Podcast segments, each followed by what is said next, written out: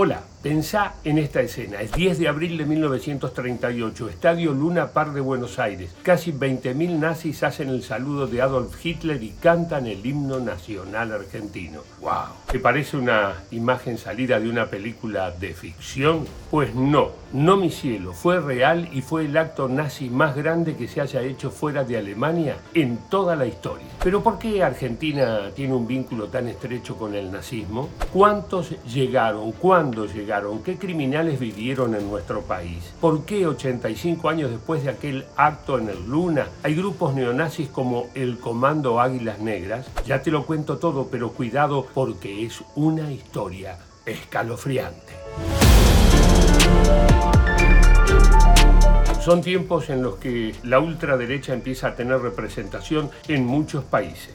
En Argentina, por ejemplo, hace unos días apareció en Catamarca el llamado Comando Águilas Negras. El pasado 2 de abril, este grupo participó en un homenaje a los veteranos de Malvinas. Ese día, miembros de esta organización subieron al escenario portando armas largas y uniformes militares sin autorización. Pero esta historia empieza mucho antes, ya en la década del 30, apenas asumió Adolf Hitler el poder en Alemania, hubo descendientes alemanes radicados en Argentina que manifestaron su simpatía con el régimen nazi. El Frente de Trabajo Alemán llenó el Luna Park el 3 de mayo de 1936 por el Día del Trabajador. Este fue el primero de los tres actos que se hicieron en ese estadio. El acto fue encabezado por el embajador alemán en Buenos Aires, Edmundo von y por miembros del partido nazi en el país. Una vez que terminó la Segunda Guerra Mundial, en 1945, muchos criminales nazis debieron huir y varios, varios llegaron a la Argentina. Si bien las cifras no son oficiales, se cree que fueron alrededor de 180, con nombre y apellidos se registraron unos 30 alemanes, 50 croatas y 100 franceses. También llegaron dos submarinos del Tercer Reich, pero en ellos no viajaban jerarcas. En el invierno del 45, el comisario de Necochea recibe la denuncia de lugareños que se estarían efectuando desembarcos. El comisario intenta entrar a la estancia, pero detrás de la tranquera se encuentra con rubios extranjeros que no hablaban castellano, pero con ametralladoras en la mano. Según un estudio que hizo en 1999 la Comisión para el Esclarecimiento de las Actividades Nazis en la Argentina, la mayor teoría conspirativa del siglo XX es falsa. Adolf Hitler nunca estuvo en el país ni se refugió en Bariloche. Repito, nunca. Tratamos de despejar los mitos surgidos durante los últimos 70 años para enfocarnos en hechos sin más.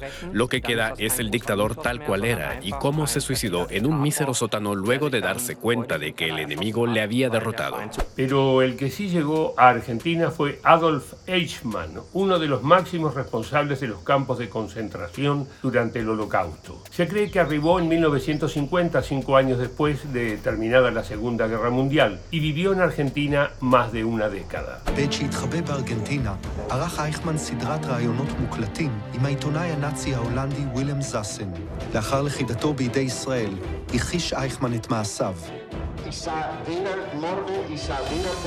La presencia de nazis en Argentina fue motivo de controversia durante décadas. ¿Por qué llegaron acá y no a otros lugares? Juan Domingo Perón facilitó el ingreso de nazis al país. Y con respecto a los criminales, de los cuales hasta donde se ha podido establecer se trataría de alrededor de un número de 35, tenemos que distinguir dos grupos. Algunos que estuvieron en Argentina hasta 1955 en una especie de exilio forzado, porque a partir de 1955, por las leyes del derecho penal alemán, prescribían los delitos que habían cometido. Y después hubo otro grupo, que eran los Eichmann, los von Albensleben y demás, que no podían permanecer en Alemania y entonces, muy a su pesar, la abandonaron para esconderse entre nosotros, muy a su disgusto. Está tan extendida la historia de los nazis en Argentina que hasta fue incluida en diversas manifestaciones de la cultura popular. En el año 2006, por ejemplo, un criminal de las SS fue incluido en un capítulo de la serie Hermanos y Detectives creada por Damián Cifrón. 6 millones de judíos exterminados, 250.000 gitanos.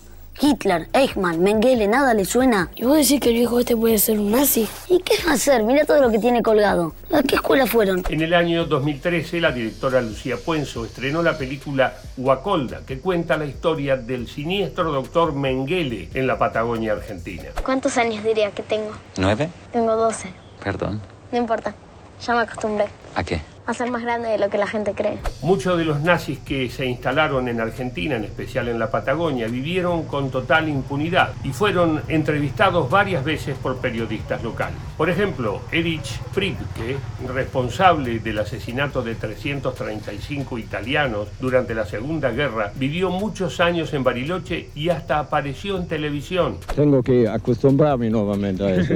Me dice que fue a misa hoy. Sí, fuimos a misa, da las gracias a Dios, ¿no? Siempre hay que tener esperanza, ¿no? Si no, uno se va a morir, ¿no? Bueno, le agradezco a todos que me han apoyado, ¿no? ¿Todos? ¿No ha, no ha habido gente que lo ha tratado mal? Bueno, algunos. Una de las historias más increíbles que relacionan a los nazis con Argentina es el llamado Proyecto Huemul. A su cargo estuvo Ronald Richter, un físico del nazismo que había llegado al país en el año 1948. Una vez aquí le propuso al entonces presidente Juan Domingo Perón un proyecto delirante, fabricar nuestra propia bomba atómica. Es así como se desarrolló con una inversión fenomenal el laboratorio en la isla eh, Huemul, en el lago Nahuel Huapi, pero ya hacia el año 51, a pesar de que Richter anunció que había tenido éxito en sus experimentos, se empezó a eh, hablar de fraude y para el año 52 quedó totalmente desacreditado y demostrado que no era posible lograr lo que él eh, afirmaba y el proyecto fue abandonado. Las huellas del nazismo en Argentina llegan hasta nuestros días. Según un estudio de DAIA, Delegación de Asociaciones Israelitas Argentinas, las redes sociales aportaron al crecimiento de grupos neonazis que difunden material antisemita y hasta están armados. De hecho, en el atentado a la vicepresidenta Cristina Fernández de Kirchner, algunos de los presuntos involucrados tienen simpatía por este tipo de actividades. Los operativos, como están viendo ustedes, se realizaron en el Centro Cultural Kyle Rittenhouse, donde se reúne un grupo de personas que son señaladas por tener una tendencia neonazi. En el allanamiento se encontró un proyectil de mortero de 83 milímetros, el cual fue decomisado rápidamente por la Dirección de Explosivos de la Policía Federal. ¿Qué se debe hacer ante esta presencia de grupos que reivindican las prácticas nazis? ¿Cómo puede intervenir la justicia? ¿Hay manera de impedir que estos grupos se desarrollen? Como vemos, la historia entre el nazismo y la Argentina tiene un extenso currículum. Son más de 85 años de distintas manifestaciones racistas, xenófobas y supremacistas. ¿Cómo seguirá la historia? El tiempo. El tiempo lo dirá. Chao. Hasta la próxima. Si te gustó el informe, seguinos en Spotify. Así podrás compartir todos los contenidos de Filo News.